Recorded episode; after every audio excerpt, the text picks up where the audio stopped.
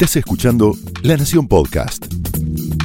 A continuación, Martina Rúa y Pablo Martín Fernández te cuentan cómo multiplicar tus horas para hacer más de eso que te gusta en Cómo fabricar tiempo.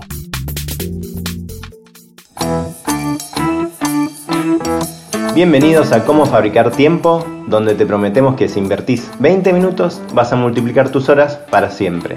Mi nombre es Pablo Martín Fernández. Y mi nombre es Martina Rúa y en el último capítulo hablamos sobre cómo cuidar nuestras posturas en el trabajo a distancia, en el trabajo remoto. Hablamos del concepto de ergonomía y qué tan importante es el cuidado de nuestro físico en el trabajo a la distancia. Y hoy, Pabli, tenemos un tema que también esta pandemia ha puesto en primer plano, Sabemos que tenemos muchísimas videocalls, hemos hecho capítulos del tema, vamos a seguir hablando de la cantidad de pantallas con las que nos tenemos que enfrentar, pero hoy vamos a poner el foco en cómo lograr calidez en nuestras comunicaciones. Es un gran desafío que tenemos las personas en poder expresarnos, sobre todo, por ejemplo, si trabajas en marketing, en ventas, donde tenés que realmente tener una relación con el que está del otro lado. Bueno, hoy vamos a poner el foco en cómo lograr más calidez, aunque sea a través de las pantallas. Sí, un poco la idea es, esto te va a servir eh, durante la cuarentena, durante la nueva normalidad y si en algún momento volvemos a la vieja normalidad también, porque recordemos también que las llamadas, las videoconferencias eran relevantes también antes, nos permitían ahorrar tiempo, nos permitían no viajar, eh, pero tienen unos desafíos, porque cuando uno está en persona suceden un montón de cosas que de manera remota no. Una de las cosas que se pierde es esta, esta posibilidad de mostrar calidez, de mostrar eh, empatía, de poder transmitirlo más fácilmente.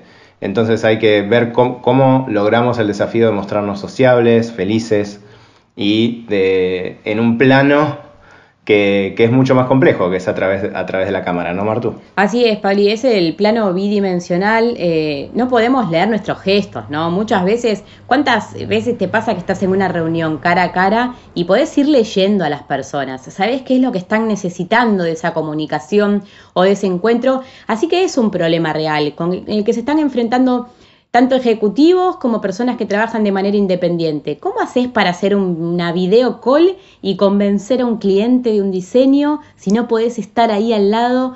Bueno, la calidez está comprobado, y esto es muy relevante, que se considera más importante a la hora de conversar que tus capacidades o tus competencias. Atención con este dato, eh, porque me, nos resultó muy llamativo. La calidez es valorada por tu interlocutor del otro lado de la pantalla como más relevante que si le haces un pifio o no en lo que tenés que contar.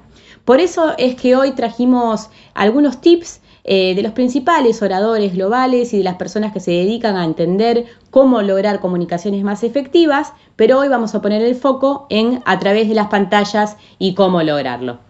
Sí, lo primero, y seguramente los que trabajan en ventas lo saben, si alguna tuvieron que vender telefónicamente, es la idea de sonreír incluso cuando se, está hablando, ¿no? Si se quiere transmitir una sonrisa, eh, hacerlo, no, no, no, no transmitir algo que sea feliz, pero que uno del otro lado de la pantalla esté serio. Em, lo que dice la investigadora de emociones Úrsula Hess es que las sonrisas suenan brillantes, ¿no? Mm. Debido a cómo cambia la forma de nuestra boca, cómo hablamos y, la persona del otro lado lo nota. Eh, recuerdo eh, haber leído en algún momento una nota que habla de la sonrisa telefónica que le enseñan los telemarketers, que se nota, que no tiene que ver necesariamente con la videoconferencia, pero sí que el que, está del otro lado lo nota, si, si la conversación está yendo a un, a un, terreno un poco más oscuro o si empieza a levantar. Eh, Yo te digo que me parece muy relevante este tema. más de una vez me lo han marcado como algo bueno en las presentaciones, ¿no? Cuando uno sonríe, eso se escucha en el tono de voz. Se escucha en el tono de voz y predispone del otro lado. Es re distinto cuando vos estás contando una idea con una sonrisa. Tu voz cambia y tu predisposición cambia, ¿no? Entonces, me, copa este tip para ponerle que arrancás la presentación y no te sale una sonrisa de manera natural, poder impostarla va a hacer que eso después se contagie. Sí, sí, creo que eso lo, vimos en algún episodio, pero es verdad, eh, es, es, es, así. ¿sí? Eh, otra cosa que seguramente le sonará, porque hablamos bastante de esto, es esta idea de, eh, y todo se alinea, le guarden el teléfono celular. O sea, si estamos tratando de generar empatía con la otra persona, guardar el teléfono celular, no tenerlo a la vista. Esto nosotros mismos en la, fábrica de tiempo habíamos dicho que había una universidad que, que había probado que ya tener el celular sobre el escritorio te generaba más ansiedad que tenerlo guardado en el bolsillo o en una mochila, en una cartera. Entonces, guardarlo eh, va a hacer que estemos más enfocados, ¿sí? Eh, obviamente, desactiven las notificaciones audibles o visuales, ¿sí? Traten de concentrarse en la posibilidad, en lo posible, cerrando una puerta si tienen la suerte de tenerlo. Y hay un tip que, que dan que nos pareció interesante, que es decirle a la persona, tenés toda mi atención, Martina. Esto, en esta época, es increíble. Y obviamente dársela, ¿no? Porque si vos le decís tenés toda atención y después estás con el celular, tipo, la persona primero lo nota. Eh, por las dudas, a todos los que hemos estado de un lado del otro, se nota cuando estás con el celular, incluso si tenés la cámara apagada porque como hablamos con Martu siempre, el multitasking se nota porque la persona contesta cualquier cosa, contesta con delay. Entonces, de vuelta, si queremos generar esta calidez en la comunicación, recomendamos mucho, de vuelta, cerrar la puerta o, y apagar el celular o guardarlo. Me gusta mucho esta propuesta de decirle al que está del otro lado, mira, yo estoy acá, tenés toda mi atención. Quiero compartir estos minutos, voy a ser breve, pero les propongo que realmente nos enfoquemos acá. Estoy segura que es algo que, más de uno le prestaría atención extra eh, con ese llamado eh, a estar focalizados y no tocar los celulares. Otra propuesta que tenemos para hacerles, muchos de estos tips están eh, compartidos por, por ejemplo, los que entrenan a personas que dan charlas TED a nivel global, donde tenés pocos minutos para contar tus ideas y tenés que ser muy convincente y ni te cuento a través de una pantalla, es aumentar la cantidad de conversaciones casuales antes de esa video call. ¿Por qué, Pablo? Porque cuando uno ya tuvo conversaciones casuales antes, ya hay algo, un hielo que se rompió, ¿no? Eh, te pregunté, no sé, ayer, ¿cómo sigue todo? ¿Estamos listos para la presentación de mañana? ¿Cómo, cómo anduvo ese estudio que te fuiste a hacer? ¿Cómo sigue tu familia? Uno ya genera una conexión emocional y sabemos lo relevante que es tener ya esa conexión emocional hecha. Si tenés que hacer una presentación compleja, ¿Por qué no hacer un llamadito antes? Che, ¿cómo estamos para mañana? ¿Quieren que veamos un tema técnico? ¿Están bien? ¿Necesitan algo de mí? Todo ese tipo de cosas va a hacer que el momento de esa video call, ya sea una reunión, una presentación, un examen, lo que sea, eh, tenga mayor calidez y logre más foco de tu lado y del otro lado.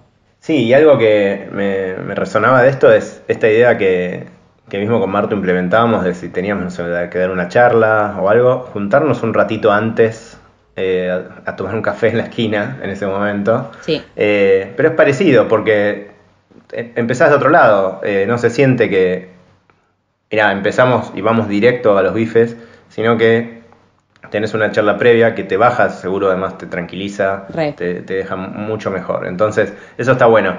Pasando a otro consejo, que es, bastante simple pero importante y los, los argentinos o si quieren más los porteños tenemos bastante de esto, es evitar el sarcasmo. Em, el hacerse el picante en una videoconferencia, no. No garpa. Eh, no garpa. ¿Por qué? Primero porque el sarcasmo, eh, por las dudas, funciona en parte porque jugás muy al borde. O sea, la gracia del sarcasmo es, digo algo que se va a entender, pero con una, casi con una segunda lectura. Si esa segunda lectura no se hace, se pierde absolutamente y puedes quedar muy grosero. Entonces, lo que recomiendan los especialistas es evitarlo 100%. Si querés hacer chistes, hacer chistes lineales. O sea, querés ser simpático, eh, hacer humor genuino, básico, que no tenga una segunda lectura, que nadie pueda leer como algo agresivo, obviamente no hacer humor eh, eh, que sea agresivo con nadie. Y eh, evitar el sarcasmo, guardártelo si querés para alguna conversación con una persona uno a uno, que sepas que va a tener ese registro. Esto es muy importante y de vuelta, eh, volviendo a lo que decía antes, perdón, esta idea de, también cuando hablamos con distintos países hay distintos registros. Eh, no es lo mismo un chiste hecho a, tal, a tal país que a otro país. Mm. puede ser tomado de manera pésima.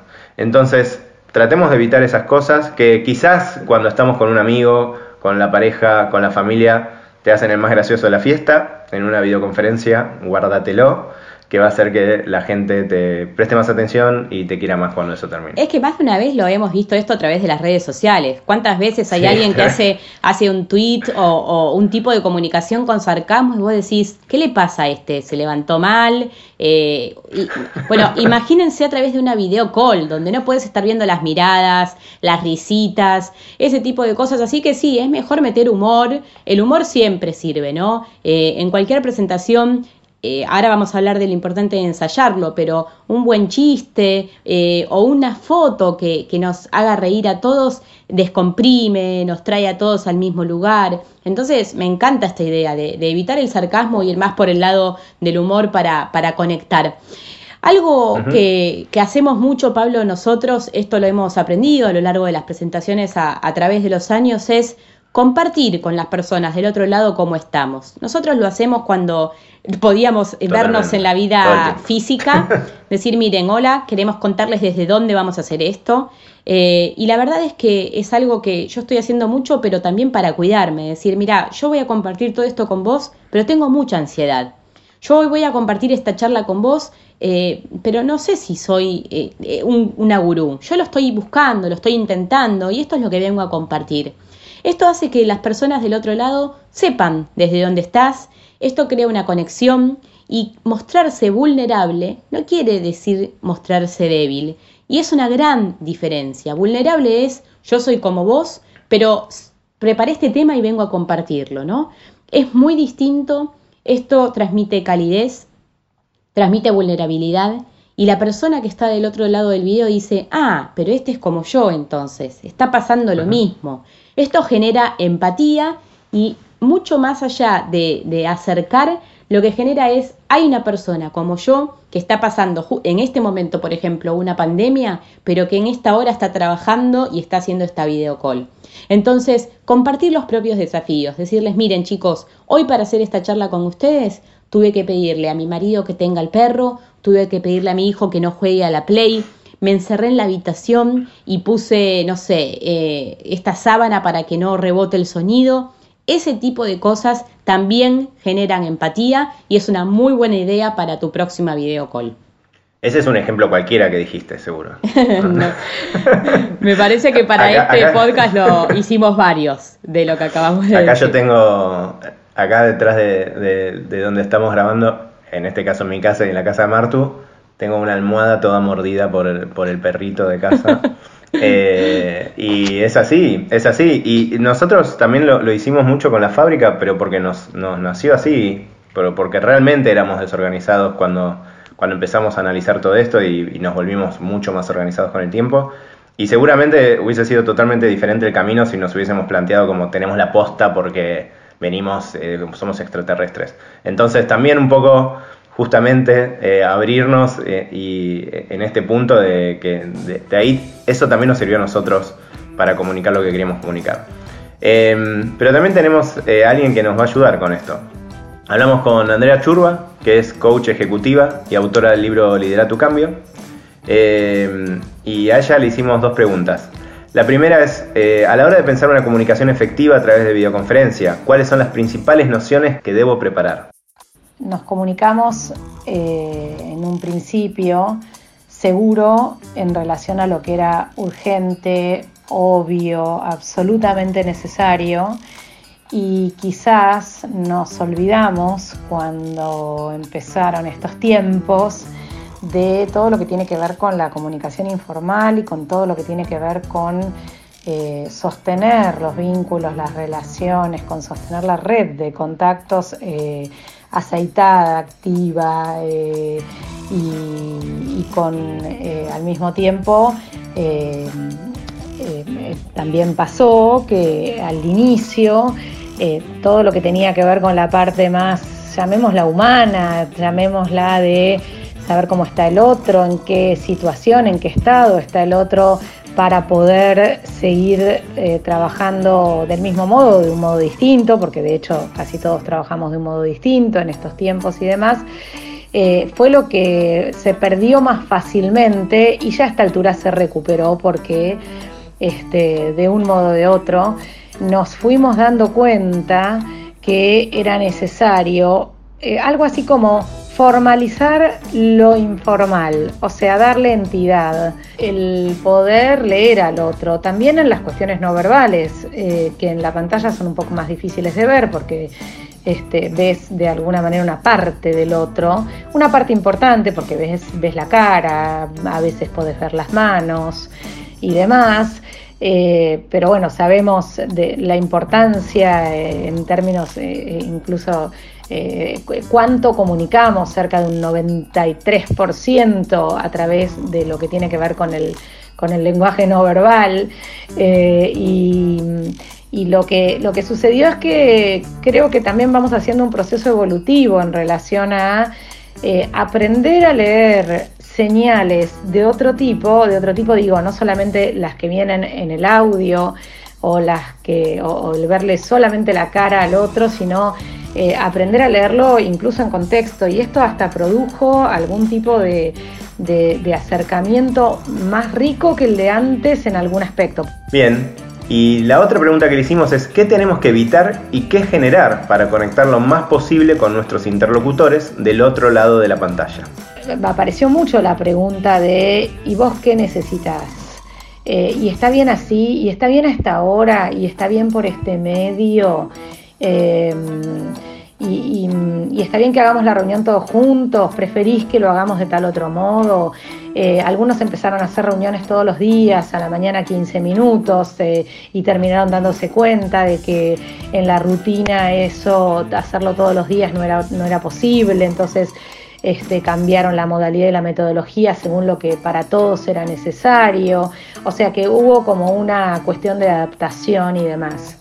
Tengo un cliente que, mm, este, que lo que hizo fue mm, cada 15 días le manda a su equipo, a su mesa chica, a su equipo chico, que son cinco personas, les manda los viernes a las 5 de la tarde un delivery, un globo, un rappi o algo por el estilo, con, una latita de cerveza y un paquete de maníes. Eh, y hacen el, este, el happy hour que solían hacer como un espacio de encuentro en el que a veces hablan alguna cosa de cómo están en el laburo y demás, aprovechan para preguntarse cómo vienen laburando de esta forma y demás, pero al mismo tiempo este, se encuentran desde, un lugar que antes sucedía y que además eh, pasó a ser esta lata de cerveza y este, este paquete de maníes como la señal de ese momento de encuentro eh, informal, más allá del mate, desayuno o lata de cerveza. Lo interesante de ese hecho es que eso es como un, en el mundo de la PNL sería como un anclaje, este, un disparador, un estímulo que dispara un estado. Eh, que es el estado de, bueno, ahora nos encontramos desde otro lado. Muy bueno, me parece que está bueno escuchar a las personas que tienen que todo el tiempo entrenar eh, a, otros para que hablen de una manera más efectiva, para que logren una gran comunicación. Y Andrea hace una vez más hincapié en la calidez y en la autenticidad, que es otra cosa que todavía no habíamos dicho, Pablo, y me parece tan relevante, ¿no? Cuando del otro lado de la pantalla hay alguien que, la está careteando, que está tratando de ser algo que no es, eso queda muy evidente, ¿no? Le queremos mucho más a las personas que, que te das cuenta que son ellos, ¿no? Y te dicen, mira, esto es lo que preparé, vamos a hablar de esto, eh, y, que te muestran las cartas y que no están tratando de, de, ser alguien que no son. Se trata, se, no, se nota la vida real y en el video ni te cuento. Así que vayamos a lo seguro, preparémonos y ahora, antes de, cerrar el encuentro de hoy, preparamos algunas pistas de comunicación efectiva para compartir con ustedes. Estas van a servir para este tiempo de video call, pero también para las presentaciones en vivo. Y esto tiene que ver en cómo usas tu tiempo, tiene que ver en qué tan efectivo sos. Y estas son eh, algunas de las ideas que tenemos que tener en cuenta para sacar lo máximo de nuestros momentos de presentaciones. Sí, primero, que seguramente lo están viendo en las, últimas presentaciones, eh, la idea es tratar de evitar muchas palabras. Tener presentaciones con pocas dispositivas, diapositivas, slides, eh, filminas, como quieran decirles, y menos palabras. Es decir, que sean, que vayan al punto, ¿sí? Eh, hay que tratar de ser que, las, que, las, que los slides en sí no te desconcentren y no desconcentren al público, que te esté escuchando, no que estés leyendo mientras vos estás hablando. Lo importante es lo que vos le vas a dar. ¿sí? Entonces, La conclusión de esto es tratar de reducir el desorden y focalizar en pocas ideas. Vos tenés que pensar cuáles son las ideas que querés que se lleve el público y dárselas eh, de manera simple, ¿sí? ¿Qué, más, Martu? Qué difícil que es esto, ¿no? Muchas veces eh, asistimos a presentaciones o video calls y decimos, ¿de, qué se habló? Eh, ¿Cuál era el foco de todo esto? Se abrieron 10 temas distintos. ¿Qué es lo que me tengo que llevar? Entonces, vos sabés, y lo hemos tratado en más de un capítulo de cómo fabricar tiempo, que la atención de las personas es limitada. Y a través de medios digitales, más limitada aún. Entonces, aprovecha usa pocas palabras y usa pocas ideas. Otra cosa importante es no empieces con las presentaciones de los 80, 90 a buletear, ¿no? ¿Viste? Cuando estás eh, en una presentación y empiezan a caer bullets. Bueno, y ahora esto, y ahora los otros. Y, ves que van llenando los slides de consejos o de cosas bueno, eso no va para una presentación digital. Déjalo para una conversación o una minuta o una reunión en vivo y ni siquiera. Es mucho más poderoso, como decía Pablo, focalizar en ideas madre, poco texto eh, y lo más limpio posible para la mirada que van los demás van a consumir. Es mucho más poderoso que uses una foto, una imagen o un video. Creo que esto con Pablo también lo intentamos muchísimo eh, nosotros explicar los conceptos y tratar de dar ejemplos bien concretos, pero a la persona que solamente tenga una imagen, una imagen que le ayude a anclar el concepto que estás contando. Sí, otro, otro consejo es tratar de usar justamente la voz para comunicar, o sea, tener distintos, ir modulando a lo largo de la presentación, tratar de enfatizar lo que querés enfatizar, eh, bajar el tono cuando querés transmitir tranquilidad. Eso también comunica, es una novedad, pero piensen en la cantidad de discursos monótonos que escuchamos todos los días. Justamente posiblemente se hayan olvidado de quién hablaba porque no te llega. Lo que te llega es esto es aburrido, esta persona está haciendo un trámite acá conmigo. Entonces, traten de enfocarse en no subestimar el poder de la voz y mm. sí en tratar de tener presente las distintas modulaciones que se pueden ir haciendo. Me parece fundamental ese tip y creo que todos los que estamos escuchando eh, tenemos para mejorar, ¿no? Eh, tenemos para mejorar en cómo ecualizamos nuestra voz eh, y justamente hablando de en qué momento subimos o bajamos la voz, no se olviden de los momentos wow, ¿no? Todos nos acordamos del famoso ejemplo de Bill Gates en TED en 2009 cuando, cuando para hablar de la malaria sacó el mosquito en el medio de la charla y todos se quedaron helados viendo qué iba a pasar con eso. Es muy importante y esto lo podés lograr con la voz y con el relato que hagas momentos memorables. Está estudiado que las personas recuerdan mucho más las charlas donde hubo una emoción fuerte que sintieron que un bloque de textos eh, insípido o que no pueden recordar de qué se habló. Entonces, recordar puede ser una anécdota, una imagen, un video, un sonido, un momento wow que las personas se puedan llevar. Sí, y lo otro que seguramente eh, saben porque se lo han repetido en cualquier cosa que estén en la vida, hay que ensayar. O sea, la práctica hace el maestro, es la frase, y es así. Sabemos que no tienen toda la posibilidad de ensayar si van a hacer una presentación, no sé, de ventas o, o algo que quizás les llegó el informe que tuvieron que transformar en un PPT hace dos días, pero sí traten de hacerlo aunque sea una vez, eh, cuéntenselo a su pareja, a un amigo, eh, traten de ver cuáles son las ideas que quedan, cuáles son las que no. Eh, hay una frase famosa de Malcolm Gladwell, que es esta regla de, de las 10.000 horas de ensayo, ¿no? que si vos practicás algo 20 horas por semana durante una década, te volvés como un maestro de eso. La verdad que en la mayoría no vamos a poder hacer eso para una presentación, pero sí este concepto de cómo reforzar la idea de que la primera vez no te va a salir igual que la décima. Entonces, idealmente, aunque, aunque vayas modificando el contenido de las presentaciones, trata de que haya algo que, te sirva ir practicando, porque eso va a hacer que mejores, ¿sí? Entonces, por las dudas, hoy lo que hicimos fue eh, recorrer, ¿no? El, esto, el desafío de tener una videoconferencia, de transmitir calidez y algunos consejitos para armar una presentación efectiva, ¿no?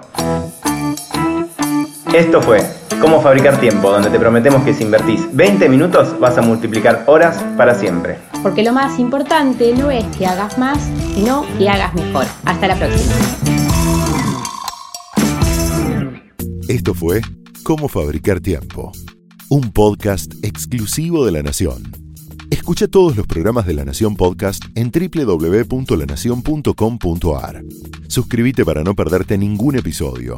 Estamos en Spotify, Apple Podcast, Google Podcast y en tu reproductor de podcast favorito. Seguí escuchando La Nación Podcast.